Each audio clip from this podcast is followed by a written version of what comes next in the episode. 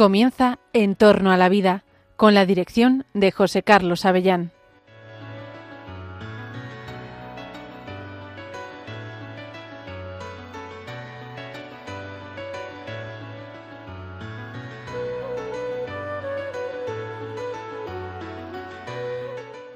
Buenos días, queridos oyentes de Radio María. Un miércoles más te saluda José Carlos Avellán. Estás escuchando Radio María, el programa En torno a la vida.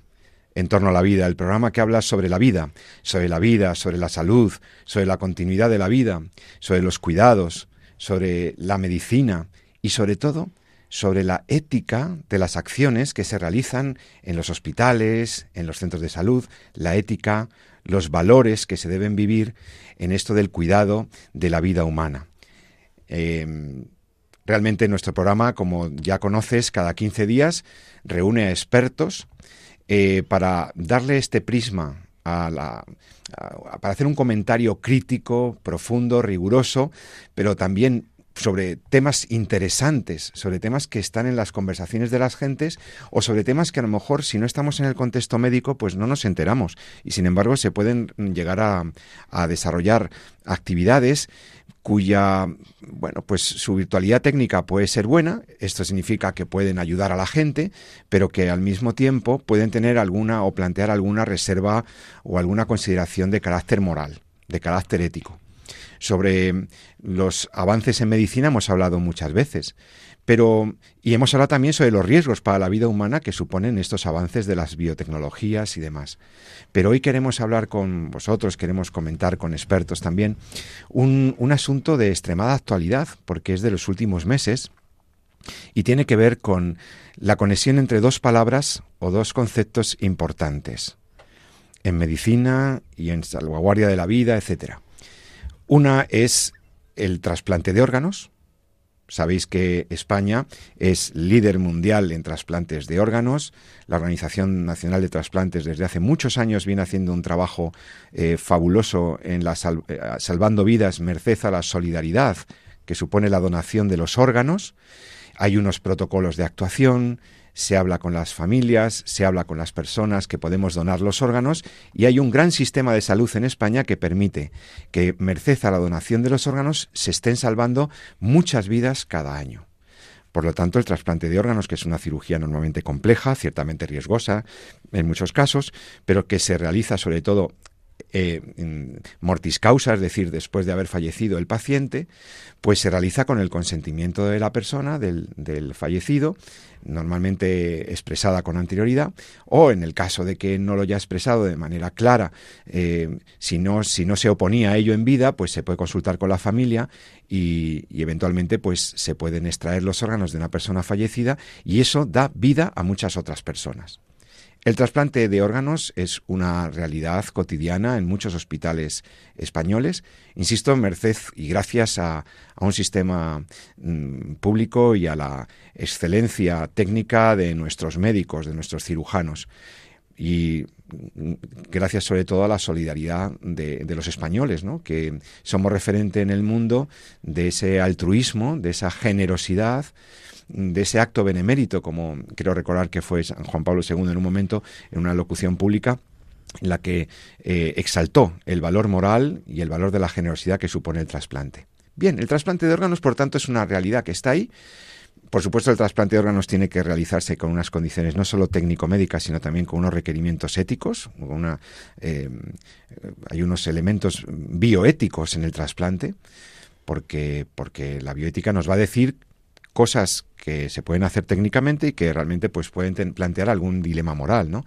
Pues sí, el trasplante de órganos hay que realizarlo de cierta manera y ellos y los protocolos em, de manera rutinaria pues lo que hacen es respetar estos requerimientos éticos, el consentimiento informado o la no oposición del donante, la aceptación eh, también expresa y consentida informada del donatario, del receptor del órgano, que, que se dé una proporción razonable entre lo que es el riesgo eh, beneficio, ¿no? el beneficio terapéutico que se puede lograr con el trasplante y el riesgo que asumen ambas partes en la donación.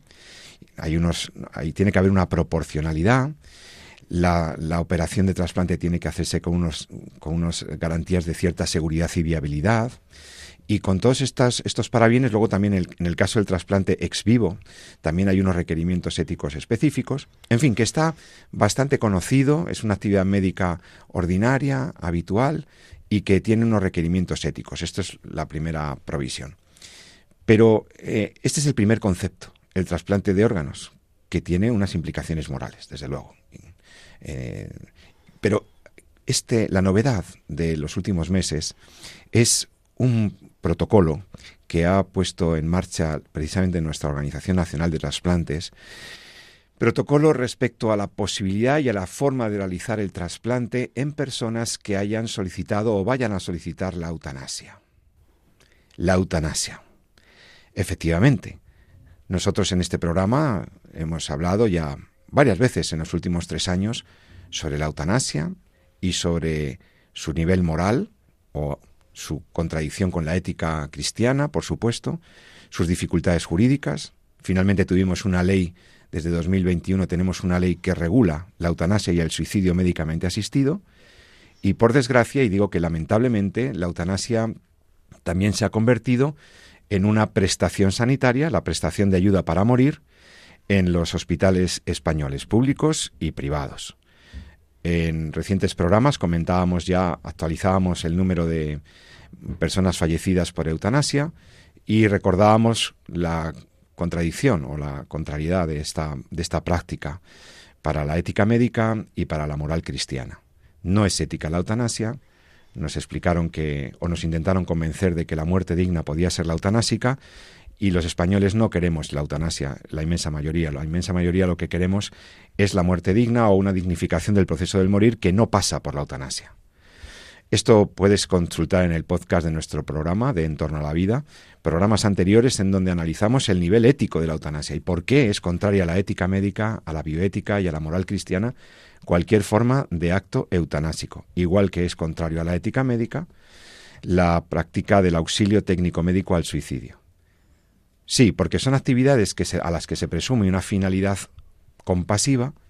El médico que practica esas acciones presumimos, ¿no? Estamos seguros de que lo que busca es el bien de su paciente, erradicar su sufrimiento, pero no se puede erradicar el sufrimiento de cualquier manera. Un fin bueno no justifica un medio ilícito. El médico no se formó para, para matar al paciente, ni para ayudarle a que se mate.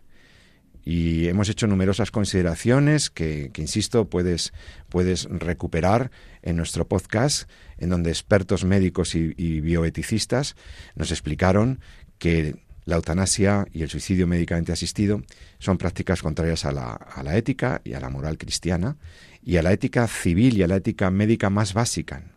La mayoría de los médicos, desde luego también la mayoría de los que no son cristianos o no se dicen cristianos, están en contra de la práctica de la eutanasia. Lo que pasa es que como se ha legalizado, pues eh, ya pues como que la ley normaliza las conductas, ¿no? Cuando tienes una ley que permite una actividad, pues tendemos a pensar que bueno, que no estará tan mal, ¿no? Que en fin, que si no, que, que alguno la pedirá y bueno, si alguien la pide, pues hay que dársela. No, no, no, no. No nos equivoquemos. El hecho de que esté regulado no significa que sea bueno. El hecho de que esté permitido por la ley no significa que un acto sea correcto éticamente. La eutanasia, termino esta introducción recordándoos también que la eutanasia ha sido calificada por las organizaciones colegiales y ha sido valorada por la organización de la Asociación Médica Mundial en el sentido de que la eutanasia y el suicidio asistido no son actos médicos, no son actos médicos. O sea, no forma parte de lo que integra la profesión médica. No son actos que tengan que ver con la profesión de la salud, ni, ni enfermerística ni médica. Y por lo tanto, mm, la ley establece un deber de dar esta ayuda al morir a las personas que lo soliciten pero ese deber jurídico pues podría ser contestado claramente con el recurso a la objeción de conciencia. Bien, entonces tenemos dos temas, el trasplante de órganos y la eutanasia. Claro, en la eutanasia fallece una persona. Fallece una persona en un acto homicida, compasivo, con finalidad compasiva, pero homicida, efectuado por su médico o por un médico, un segundo médico consultor, que le practica, de acuerdo con la ley, el acto eutanásico. Muy bien. ¿Y qué tiene que ver la eutanasia con el trasplante de órganos? Pues de esto es de lo que queremos hablar, de la posibilidad de que este protocolo nuevo de la ONT esté convirtiendo en posible y en factible una articulación de procedimientos para que en medio del proceso eutanásico se incorpore la invitación al, al muriente para que done sus órganos. Y cómo esto puede trastocar completamente también la misma esencia de la actividad del trasplante. Cómo puede pervertir la finalidad con la que nos dirigimos al, al, paciente y cómo podría eh, reorganizar algunos tratamientos o algunas técnicas de mantenimiento, mantenimiento vital, etcétera, que se harían en orden a obtener los órganos y que de otro modo no se harían con el paciente. Bueno, esto está claro mm, que tiene mm, implicaciones morales. Vamos a hablar de ello con una experta. De momento, inmediatamente les voy a presentar a Rafaela de la Brena. Rafaela de la Brena resulta que es una experta en bioética. Es máster en, bioética. Es, eh, bueno, ella eh, se preparó en ciencias empresariales, en comunicación y marketing, estuvo 27 años eh, en diversos sectores de la publicidad, en el ámbito de la comunicación y, actualmente trabaja como responsable de formación en la Fundación Jérôme Lejeune.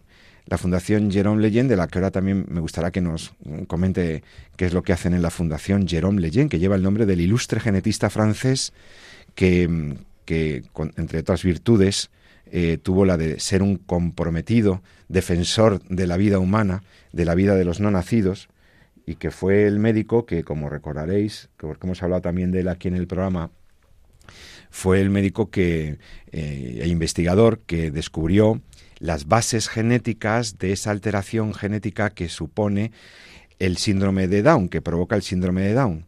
¿eh? Y entonces él se comprometió con los niños eh, y con los adultos que tienen, que padecen este síndrome, y, su y, bueno pues eh, una de las herencias de uno de los legados más importantes de Jérôme Lejeune aparte de este fabuloso descubrimiento eh, las causas genéticas de este síndrome pues fue también la fundación Jérôme Lejeune de la que ahora hablaremos con precisamente. Tenemos la suerte de tener aquí en los estudios de Radio María en Madrid de Radio María España en Madrid a Rafaela de la Brena Rafaela, buen día. Qué alegría que estés José Carlos. Bueno, se me olvida decir que Rafaela, además de estudiosa de la bioética y de, de, trabajar en cosas tan buenas como la Fundación Jerón Leyen, ella eh, fue voluntaria eh, bastantes meses en un programa precisamente de esta casa de Radio María en donde hacía un programa también de defensa de la vida. Yo creo que eso va en tu, en tu esencia, en tus genes, ¿eh? la defensa de la vida.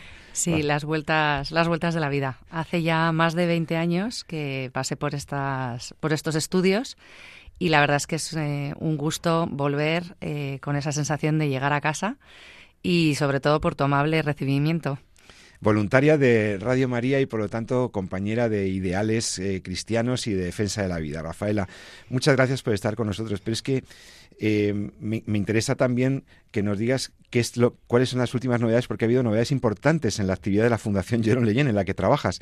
Y enseguida nos metemos en el tema de estudio de hoy, pero, pero quería que mm, nos recordaras como responsable de formación de la Fundación Jerón Leyen en España ¿Qué, ha sido esta novedad tan importante? Porque he visitado recientemente un lugar muy importante en Madrid. Pues como bien dices, José Carlos, en marzo de este año tuvimos la enorme suerte de inaugurar el Instituto Médico de la Fundación Jérôme Lejeune en España. En Francia ya existe un instituto médico que es referencia para toda Europa y en, y en España habíamos empezado la andadura de la fundación en 2015, eh, pero nos quedaba esta parte de, lanzamiento del Instituto Médico que es el corazón de, la herencia del profesor Lejeune como médico, el atender y cuidar y acompañar a todas las personas con discapacidad intelectual de orden genético y sus familias. Entonces hemos estrenado instalaciones, estamos en, la calle Esparteros en Madrid y gracias al ilustre Colegio Oficial de Médicos de Madrid que nos ha dejado parte de sus instalaciones y como viste el otro día, pues eh, es un centro en el que tenemos eh, todas las consultas con em, especialidades médicas para poder eh, llevar el cuidado de, estas personas y sus familias a la máxima excelencia como requeriría el profesor Lejeune. O sea que con eso ya se cumple, digamos, la tercera línea de trabajo, se materializa la tercera línea de actuación de la Fundación Jerome Leyen. No solamente a través de actividades de formación y de divulgación bioética y de defensa de la vida, no solamente la investigación sobre las enfermedades con discapacidad intelectual, sino que ahora mismo encima tenéis un centro asistencial médico con todas las especialidades. Por cierto, está espectacular, está muy bonito, muy agradable para recibir a los pacientes ahí en el centro de Madrid, junto a la Plaza Mayor, muy cerquita. Así que si, si tienes a alguien en Madrid o en los alrededores, que, pueda necesitar alguna persona con discapacidad intelectual, especialmente los que padecen el síndrome de Down, pues allí tienen una atención maravillosa con Rafaela de la Brena y todo el equipo médico que, trabaja allí, que, son maravillosos. Bueno, Rafaela, pues con mucho gusto de que estés aquí. Eh, por supuesto que estás en tu casa, pero hoy el reto es que hablemos de este, de este, bueno, de esta novedad mm, que supone la optimización de esta situación, digamos, vamos a decirlo así un poco crudamente, ¿no? De esta situación, de esta nueva causa de muerte, que es la, la, eutanasia, para la obtención de, de órganos.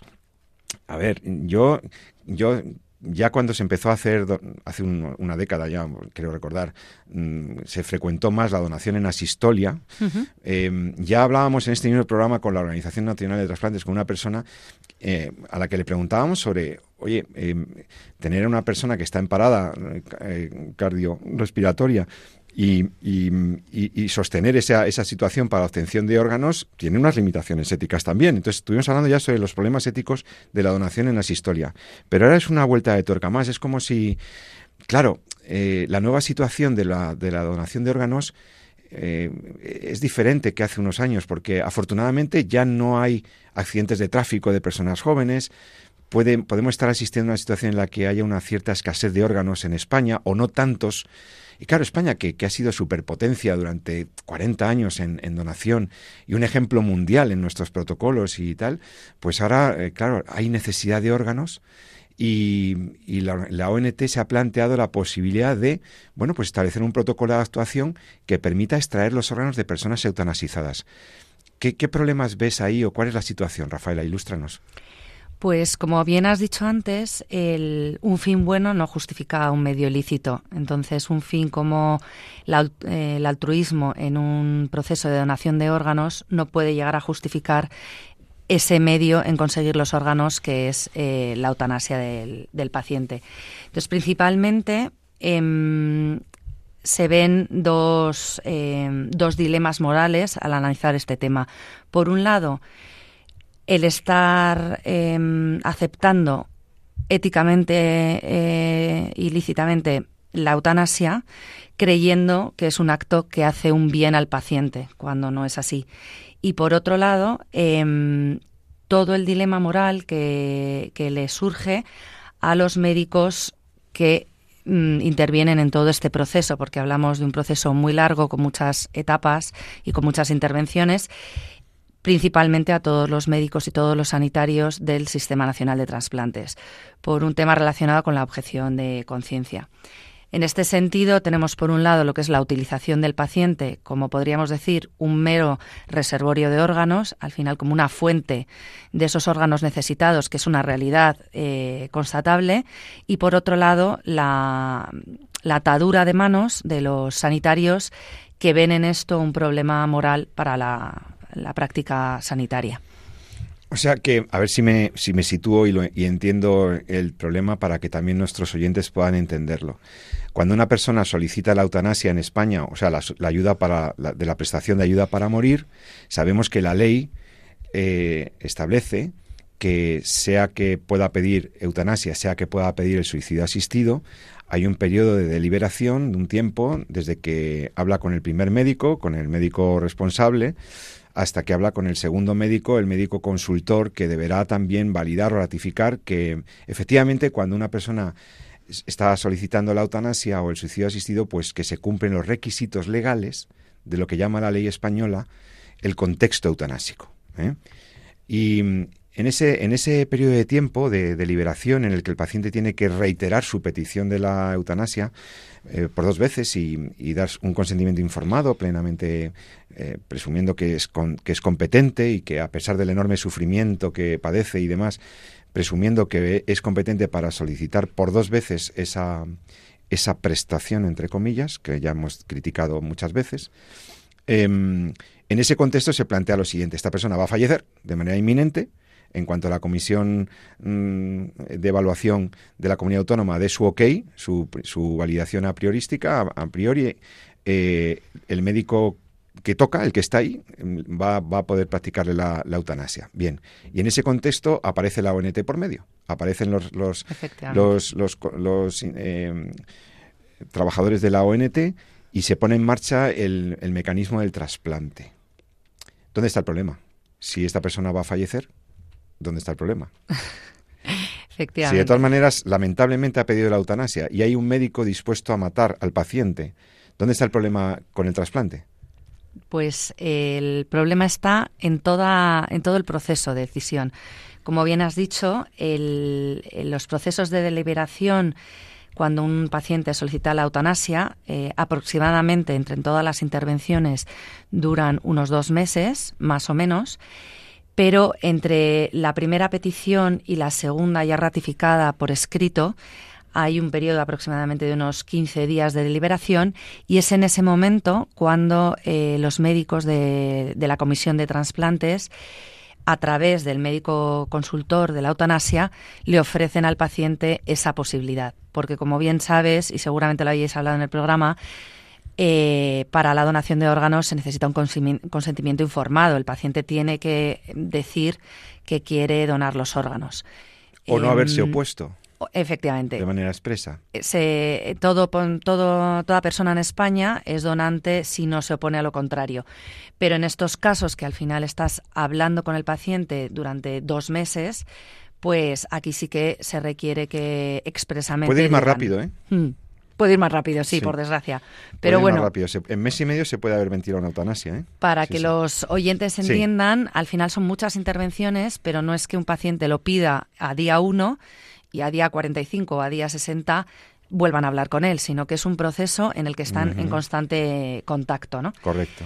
Entonces, uno de los miedos de que, que, desde los profesionales de la bioética y muchos médicos que opinan lo mismo es que se esté influenciando al paciente en forzar o llegar a, terminar de ratificar esa petición de eutanasia por ver un bien con ese final de su vida, ¿no? que es al final la utilización de sus órganos para salvar otras vidas. Por eso digo que efectivamente, como has dicho, un fin bueno no justifica el medio con el que se consigue ese órgano o con el que se consigue salvar la, vida del. O sea que si la persona que está sufriente, muriente, mm, vete a saber si tiene incluso alguna psicopatología, como la ley no exige ni siquiera, la ley de eutanasia no exige ni siquiera que sea valorado por un psiquiatra o por un psicólogo clínico la competencia del solicitante de eutanasia, podríamos, podríamos estar en la situación de que un paciente tuviera eh, alguna duda o estuviera eh, dudoso en último momento de pedir la, la eutanasia o el suicidio asistido y ya el médico dispuesto a, darle la prestación de ayuda para morir le indique o le diga, bueno, pero fíjate que aquí están los de la organización de trasplantes y quizá tus órganos además van a ser útiles. Ya no es solo que vas a dejar de ser vas a dejar de sufrir o vas a dejar de ser una carga como algunos pobrecillos murientes pueden sentir para, para sus familiares o, para el mismo sistema, en, esa situación crítica de duda aparece el horizonte del trasplante. Y entonces, quizá aquí se está influyendo, ¿no? Hmm. En que un paciente que a lo mejor no tendría que morir, porque simplemente lo que pasa es que está en una situación de sufrimiento y como la ley le ofrece la eutanasia, está tentado de pedirla, en ese momento ve una utilidad, dice, ojo, no solamente acaban con mi vida ya tal, sino que encima vamos a poder usar esos órganos. Mis órganos me dicen que algunos pueden ser útiles. Y entonces eso incline la balanza en el otro sentido. ¿Es esto lo que denuncia el Colegio de Médicos? El Colegio de Médicos se ha manifestado en contra de este protocolo de la ONT, ¿no? Sí, efectivamente, porque, mm, bueno, como bien sabes, la eutanasia, eh, la ley de eutanasia, perdón, permite que el paciente rechace lo que ha solicitado hasta el último momento. Que revoque la solicitud. Efectivamente. Aunque la haya reiterado dos veces. Justo, hasta, el, hasta el momento en que se la vayan a aplicar. Por lo tanto, no se puede dar por perdido eh, que la quiera revocar. Entonces, si nosotros influenciamos en ese proceso, pues al final estamos disminuyendo esas posibilidades de revoque. Y al final em, se está vendiendo, entre comillas, la donación como un mecanismo de escape de la realidad. Estamos hablando de pacientes que tienen en cierta medida su autonomía eh, más que limitada, más que limitada, no nos engañemos. Efectivamente, porque al final están en un momento de muchísimo sufrimiento y de muchísima vulnerabilidad. Entonces son pacientes muy influenciables. Y lo que denuncia el Colegio de Médicos es que tanto la ley de eutanasia como el protocolo del, eh, de la ONT, de la Organización Nacional de Transplantes, se escuda en una independencia entre los equipos médicos que tratan ambas, ambos procedimientos médicos, el equipo que lleva la parte de la eutanasia y el equipo que lleva el trasplante. Pero realmente, si tú te paras a, analizar un poquito el procedimiento y todas las intervenciones, son procedimientos perfectamente conexos en el tiempo. Hasta el punto, José Carlos, fíjate que eh, la fecha, la fecha para realizar la eutanasia y, por tanto, la extracción de órganos, porque es un procedimiento prácticamente seguido a nivel médico, se fija de común acuerdo entre el paciente, el equipo em, asistencial para la aplicación de la eutanasia y el coordinador de trasplantes.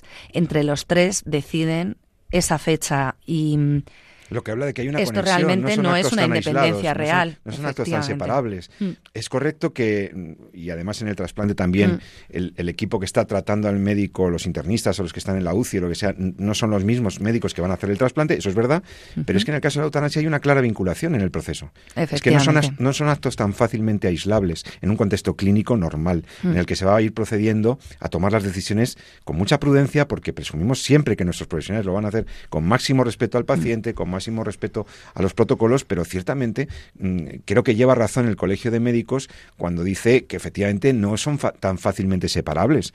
Como tú dices, ese es un caso eh, muy claro, ¿no? Muy claro. Pero luego hay otra, hay otra deriva aquí, y es, normalmente estamos propiciando que las personas los murientes, por ejemplo, con cronicidad o con una, con una circunstancia en la que pudieran ser atendidos en sus domicilios, eh, pues realmente la preferencia muchas veces de, los, de las personas es morir en su casa, no morir en el contexto hospitalario. Entonces, imagínate que tienes una persona que está recibiendo, por ejemplo, una atención paliativa en su casa, paliativos ambulatorios en casa, y que ha sido instruida la familia para administrarle los mórficos y que están atendiéndole en el final de sus días en casa. Y de repente piensa en la eutanasia. ¿Y entonces aquí qué pasa, Rafaela? Pues eh, a este paciente, mm, bueno, digo, eh, como has dicho en mi introducción, yo no soy médico, entonces que me disculpen los oyentes desde el comienzo si utilizo alguna terminología eh, más de la calle, no tanto... La entenderemos muy bien. profesional. Pero el paciente solicita morir en su casa para lo último que va a ver, lo último que va a experimentar es estar con los suyos, en su entorno, en su hogar y por lo tanto, una vez eh, se ha despedido de sus familiares, eh, lo que se le hace es sedarle, porque realmente la eutanasia como tal no se le puede practicar en, uno, en el hogar si va a donar los órganos, por lo que decimos de la inmediatez. Al final un órgano necesita estar vivo, eh, irrigado, em, para que el, el implante en el receptor sea exitoso. Por lo tanto, se le seda y se le traslada al hospital donde se termina ya estos procesos tanto de eutanasia como de eh, explante de los órganos. ¿Qué sucede? Hay voces en la comunidad científica, gracias a Dios las menos y en España no es lícito, pero las hay que mm, plantean la cuestión de si ya el paciente está em, dormido, está anestesiado, está sedado, ¿por qué no le extraemos los órganos antes de eh, aplicar la eutanasia. Por lo tanto, estaríamos realizando la extracción de órganos cuando el paciente está aún con vida, yendo contra una de las mm, primeras y mayores reglas de la donación de órganos, que es el donante cadáver. Es decir, el paciente tiene que estar certificado, certificada su muerte, para poderle extraer los órganos. Entonces aquí hay un debate moral eh, en el que están luchando la optimización del valor del órgano para que su trasplante sea exitoso con el valor de la vida de la persona que va a morir que para mí queda claro que el valor de la vida de la persona está por encima de cualquier otra cosa. Sí, la dignidad de la persona y, y también mantener los cuidados que son debidos y no, no someter a esa persona muriente a otra suerte de tratamientos, vamos a llamarlo así, que estarían condicionados por un fin secundario, muy importante, pero al fin y al cabo secundario, que es la extracción de sus órganos. O sea que a lo mejor estaríamos, yo veo un problema ético ahí en que estuviéramos haciendo cosas, eh, heparina, sostenimiento tal, mantenimiento del órgano con medios extraordinarios, para conseguir que el paciente, eh, que los órganos del paciente muriente pudieran ser útiles. Y a lo mejor eso a mi familiar o a, esa, a esa persona muriente no se lo harían si no fuera por el tema del trasplante de órganos. Y entonces, claro, ahí es donde creo entender que es el Colegio de Médicos cuando dice que puede haber un riesgo de instrumentalización de la, de la vida al final de la vida, curiosamente. Porque no, los médicos que tienen unos protocolos, una lex artis, o sea, un modo de proceder correcto ante un paciente, pues que sé yo, un oncológico, una persona con cáncer que está en última fase. Hay unos protocolos de actuación médica que se llama Lex Artis, que se integran en la Lex Artis médica, o sea, en el modo correcto de proceder médicamente. Y entonces estos protocolos pudieran estar siendo, eh, entre comillas, eh, acompañados, no voy a decir otra cosa, por otras atenciones u otras actuaciones que no corresponderían si no fuera porque le vamos a sacar los órganos. ¿Me explico? No sé si, si Completamente. Es el y fíjate, José Carlos, que creo que es aún más grave no solo en pacientes con una enfermedad crónica, sino en pacientes vulnerables o que en, discapacitados y que no pueden eh, expresar cuál es realmente su voluntad. Porque al final eh, yo creo que son los pacientes objetivo, como si dijéramos, de estas prácticas que no eh, respetan la dignidad de la persona, porque al final mm, hay una tendencia a cosificarles y a instrumentalizarles cuando su vida es igualmente valiosa que la de cualquiera de nosotros. Sí, porque yo además creo que la organización, yo a ver, soy un profano, yo tampoco soy médico, pero soy un observador de estas realidades y creo respetuosamente, eh, con todo respeto, pero creo que la, Organización Nacional de Trasplantes se ha ganado un prestigio internacional y nuestros médicos de trasplantes han ganado un prestigio internacional, vamos, que están dando cursos por el mundo enseñando esto, o sea que digo que son, son un modelo de actuación y hay también un prestigio social, no solamente en la comunidad médica, sino una idea de que el trasplante en España se hace con unas garantías. Mi familiar aunque no dijo claramente que quisiera ser donante, siempre valoró positivamente esto, aunque no se hizo donante de órganos, pero nunca dijo que no, y la familia accede con ese consentimiento presunto y a que se van a sacar los órganos respetando la dignidad del cadáver, también el cadáver tiene una dignidad, y entonces cuando hay donación del órgano de persona fallecida, realmente se hace, aunque sea en asistolia, fíjate lo que te digo, aunque sea parada eh, y estén en asistolia, hay una percepción social de que las cosas se hacen con mucho cuidado, con mucho respeto, y es así. O sea, yo me lo creo que es así.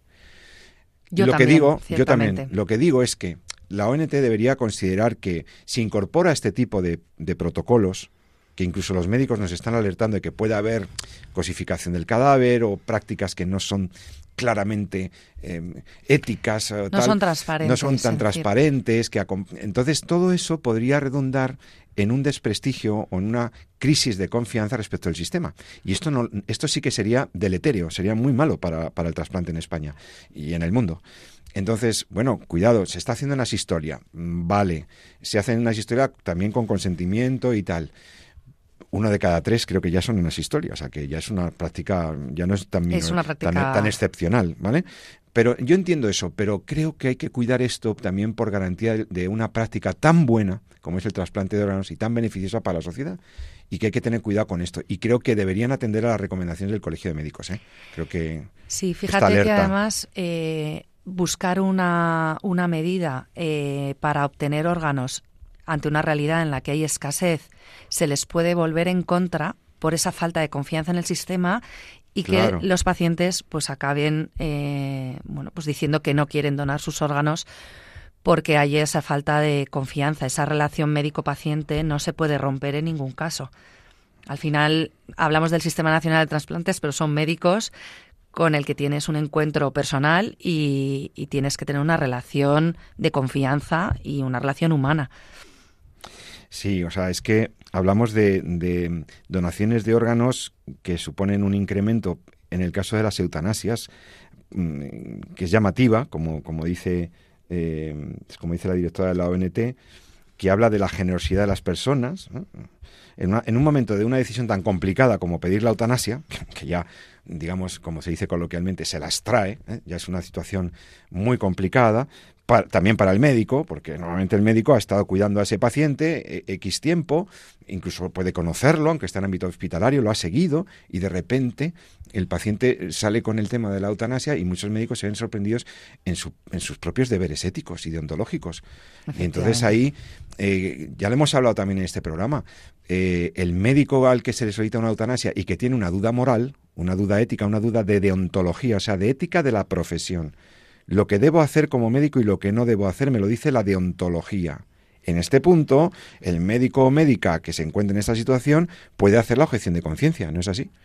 Sí, pero mm, la ley de eutanasia es una ley curiosa que, mm, bueno, como sabéis, se ha, y seguro lo habéis comentado, se ha aprobado de una manera rápida y, e irónicamente no solo permite la objeción de conciencia del médico que certifica la eutanasia. Eh, por ejemplo, em, a pesar de que la propia ley incluye eh, la receta magistral del preparado químico que hay que inyectar al paciente que solicita la eutanasia, el farmacéutico que lo prepara, que sabe perfectamente lo que está preparando, no tiene derecho a objetar. Para que te imagines el, el nivel de manos bueno, el médico se tiene que apuntar en un registro. Bueno, efectivamente. Tiene que registrarse, darlo a conocer en su centro sanitario. Arriesgarse a una estigmatización en su puesto de trabajo. Y en el caso de la donación de órganos, como eh, ya hemos comentado, se consideran equipos eh, médicos diferentes e independientes entre sí, la ley de eutanasia, la objeción de conciencia que eh, presupone la ley de, eutanasia, no aplicaría a los médicos del Sistema Nacional de Transplantes. Con lo cual, efectivamente, nos encontraríamos con médicos que no son los que están metidos en ese proceso de eutanasia como tal, que han seguido al paciente, los que acabas de comentar, pero que saben que van a realizar un explante de un órgano y lo van a eh, implantar en un receptor que viene de esa situación y les causa muchos eh, eh, dilemas morales, un distrés moral importante y no pueden objetar pues vemos que es una complicación. Una cosa tan buena como el trasplante de órganos se complica cuando la realidad de la eutanasia tiene, eh, de la legalización de la eutanasia tiene esta otra deriva, esta otra consecuencia de dudosa eh, eticidad o que plantea problemas éticos. Esto, esto es lo que, de esto hemos hablado con, en esta primera parte del programa con Rafaela de la Brena, que es de la Fundación Jerón Leyen, y que, y que dinos una última palabra, una conclusión sobre que además tú has, hecho un trabajo incluso en la universidad explícitamente investigativo sobre esta realidad. Que, entonces, ¿qué nos tenemos que llevar, Rafaela? ¿Qué es, ¿Cuál es el mensaje final que tú puedes dar sobre esta conexión entre los eutanasizados y el trasplante de órganos? ¿Cuál es el mensaje final? Bueno, a mí personalmente me pide que la comunidad científica se plantea una posible moratoria en la práctica médica de la donación de órganos eutanásicos eh, para proteger la vida de la persona más frágil y vulnerable. Sé que esto es difícil y, por lo tanto, yo creo que lo que hay que luchar sobre todo es por evitar bajo cualquier circunstancia una mirada utilitarista sobre el paciente terminal que, que nos lleve a verlo pues efectivamente como, como una cosa, ¿no? como un mero reservorio de órganos, como he dicho antes y al final estar eh, suscitando una nueva forma de eugenesia encubierta. Yo creo que es algo a tener muy en cuenta y que la comunidad científica debería de, de escucharnos a los que tenemos una voz eh, disonante. Espero que sí, porque es una cosa prudente, es, es bueno el trasplante de órganos, es bueno ser donante y simplemente hay que tener cuidadito con estas cosas que por ser tan prácticos o ser tan pragmáticos o ser tan esto, pues terminemos incluso coaccionando. Hay un riesgo de coacción o de inducción en, el, en unas personas que son, como tú bien dices, especialmente vulnerables. Bueno, pues em, hasta aquí el análisis de este primer tema de, de hoy. Estás escuchando Radio María con José Carlos Avellán, que es quien te habla, y la profesora Rafaela de la Brena. Em, tengo otro tema muy importante de actualidad que quiero que los oyentes también escuchen un comentario de una noticia mm, pues muy reciente, del 2 de noviembre eh, pasado, o sea, escasamente una semana, dice así, nace en España el primer bebé de Europa gestado por dos mujeres gracias a una innovadora técnica, la técnica Imbochel, que permite compartir la gestación entre dos mujeres mediante una mini incubadora en la base del cuello del útero. Aquí ha habido dos mujeres lesbianas que han recurrido a esta innovadora técnica y que eh, bueno, pues hablaremos de esto que, se, está, que ha salido esta noticia en Mallorca, porque es muy interesante, como que hay dos madres, como que entra otro. Ahora, ahora vamos, a, vamos a tener alguna aclaración, espero también con algún, con algún otro experto que consultaremos en entorno a la vida. Dame un par de minutos que vamos a descansar escuchando una bonita canción, muy chula, Dominoes, Dominos, em, del padre Rob Galea, que canta con Ira Losco, esta canción de música católica de la buena, Dominoes. Hasta ahora mismo, nos escuchamos enseguida en Radio María, en Entorno a la Vida.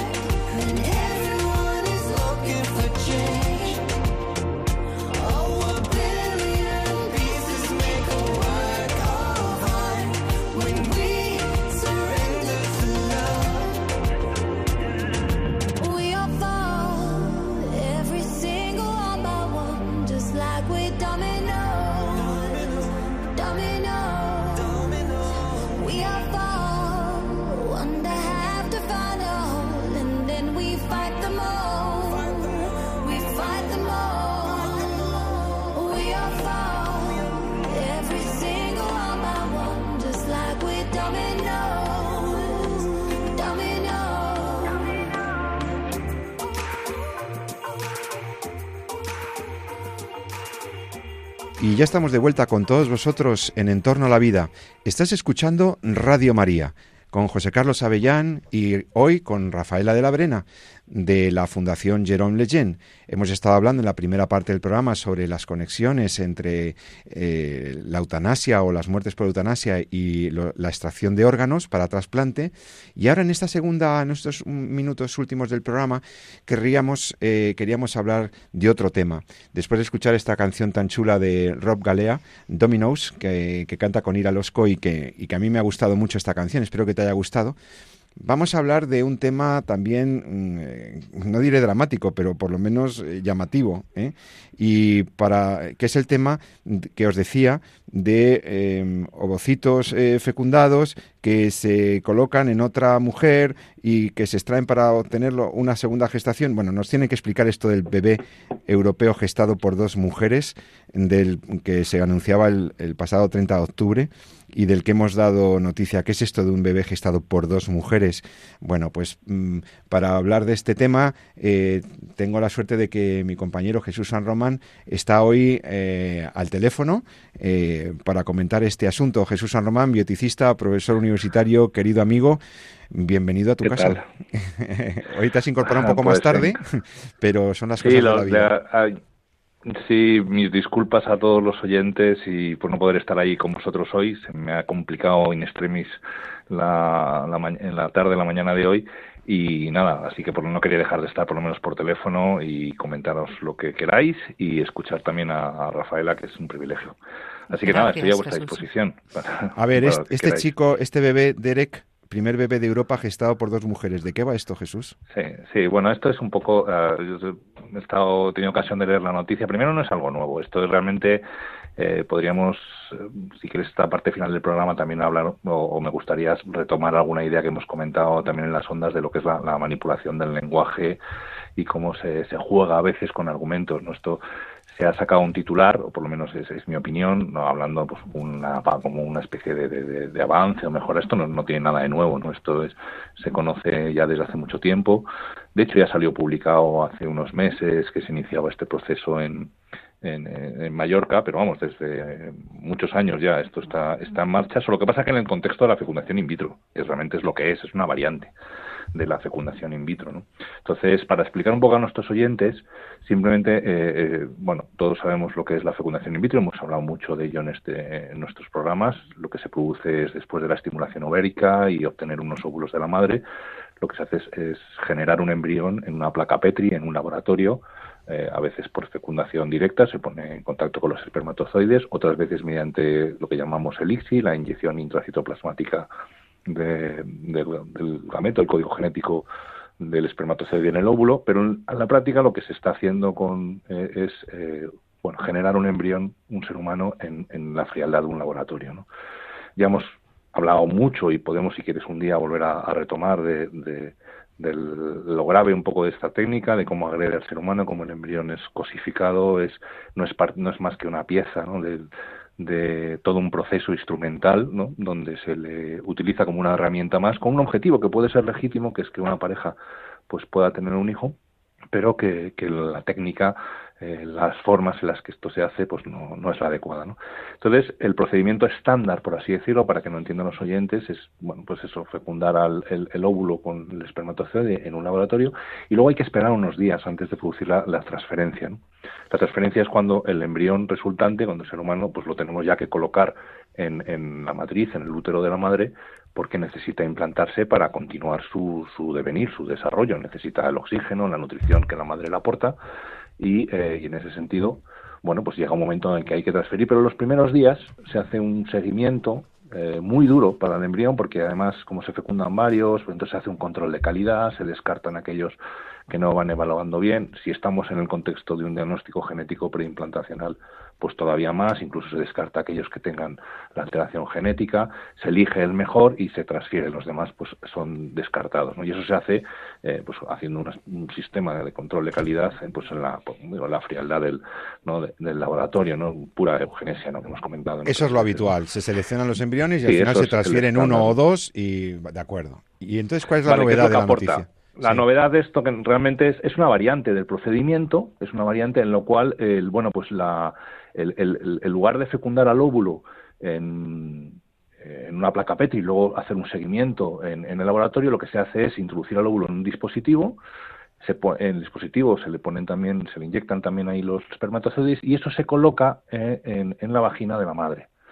Eh, durante unos días. Entonces es una especie como de, cultivo intravaginal, por así decirlo, ¿no? donde durante los primeros cuatro o cinco días eh, eh, en ese dispositivo se genera, se produce la fecundación y el, embrión va creciendo esos primeros días.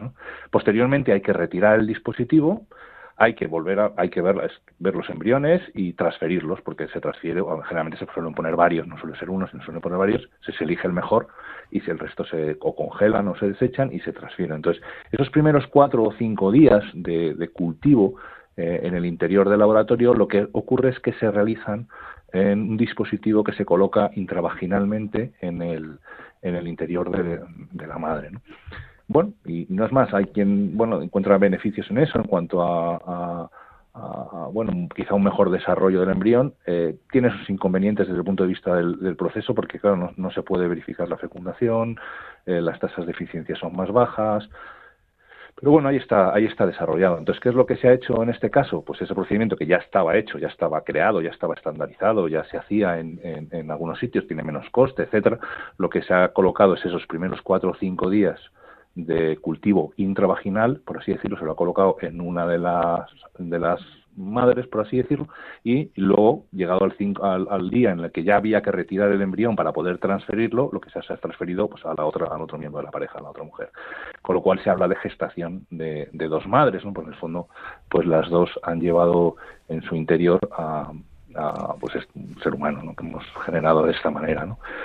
Y bueno, pues esa es un poco la, la, noticia, ¿no? Como veis, es, realmente es más el titular, ¿no? Porque, bueno, pues esto se hacía antes en una mujer, ¿no? Solo que ahora se ha hecho, pues realmente en, en las dos mujeres de la pareja, ¿no?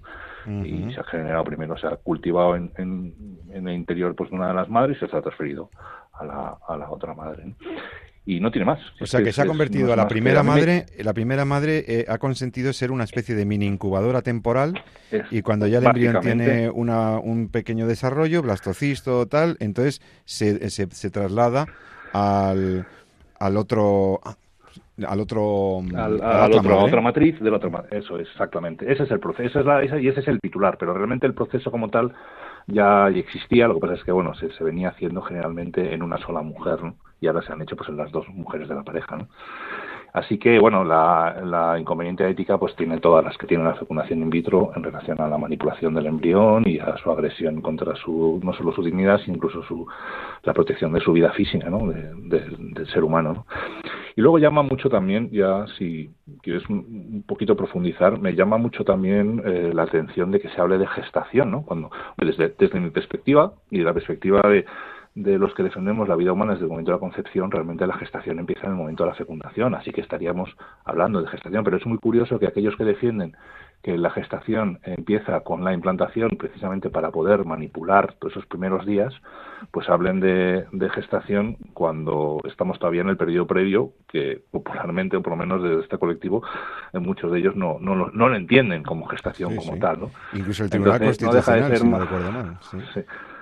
Sí, entonces no deja de ser más, yo creo, pues un poco el, juego mediático de, una noticia que pretende vender un titular, pues bueno, pues a expensas un poco de, como siempre, de estas cosas de la, de la dignidad de la, de la persona, ¿no? Por lo menos yo, yo, yo lo veo así y, da un poco de, me da un, poco de pena, ¿no? Pero, pero bueno, es más, quizá más de lo mismo, ¿no? En lo cual las técnicas de fecundación in vitro que estamos, eh, como siempre, ante el mismo panorama, ¿no? De, eh, querer hacer algo con un fin bueno, ¿no? Que es eh, pues traer niños al mundo que hemos defendido y que, y que que es el contexto de un matrimonio pues que se quiere y es algo que como médico pues buscas, ¿no?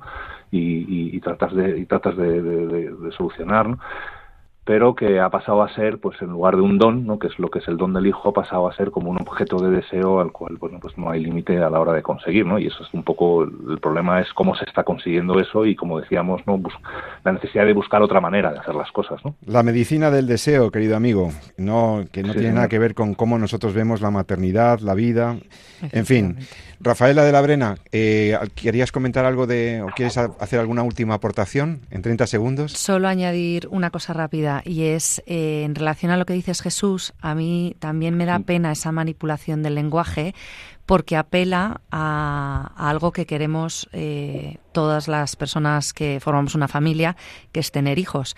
Yo lo he vivido en, mis carnes, eh, mi marido y yo no hemos podido tener hijos, y todos estos mensajes son como una losa más en, en nuestro corazón, porque nos damos cuenta del dolor que tienen las parejas y todos estos titulares eh, tendenciosos al final es apelar al emotivismo dejando completamente de lado lo que es la verdadera paternidad, eh, la dignidad del, hijo, el don del hijo como un don de, Dios. Y, vamos, yo estas noticias reconozco que me estremecen cada vez que las leo, más allá de pues toda la parte técnica que es eh, claro. Te agradezco mucho porque lo, que dices y tu valentía, porque porque fíjate, lo decimos mucho en la radio, ¿no? Como, como médicos, eh, yo soy médico, eh, nos formamos eh, para para tratar de, de, curar la enfermedad, ¿no? Entonces, que pues eso, que una pareja que quiere, que se quiere, que se está comprometida de por vida, que, que pone encima de la mesa el, el, escenario más bonito, ¿no? Que es esa entrega de amor de por vida para traer un niño al mundo y que por algún motivo no puede, pues realmente es un compromiso de, de la medicina y como médico te formas para solucionarlo, ¿no?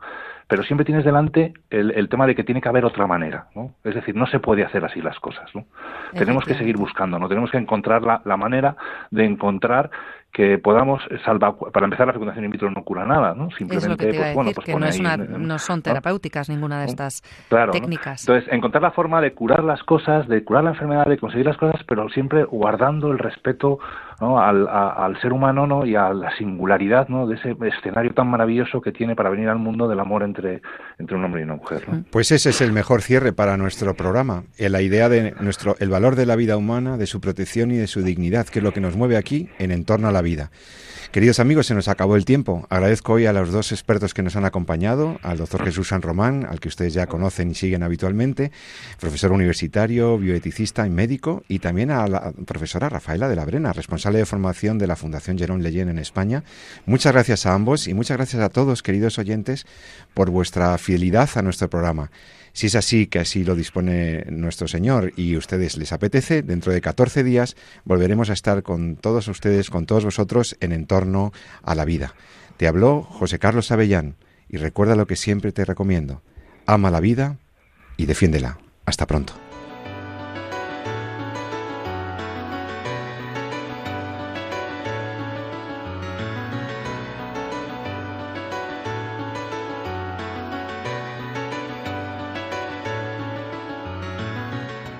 Han escuchado en Radio María En torno a la vida, un programa dirigido por José Carlos Avellán.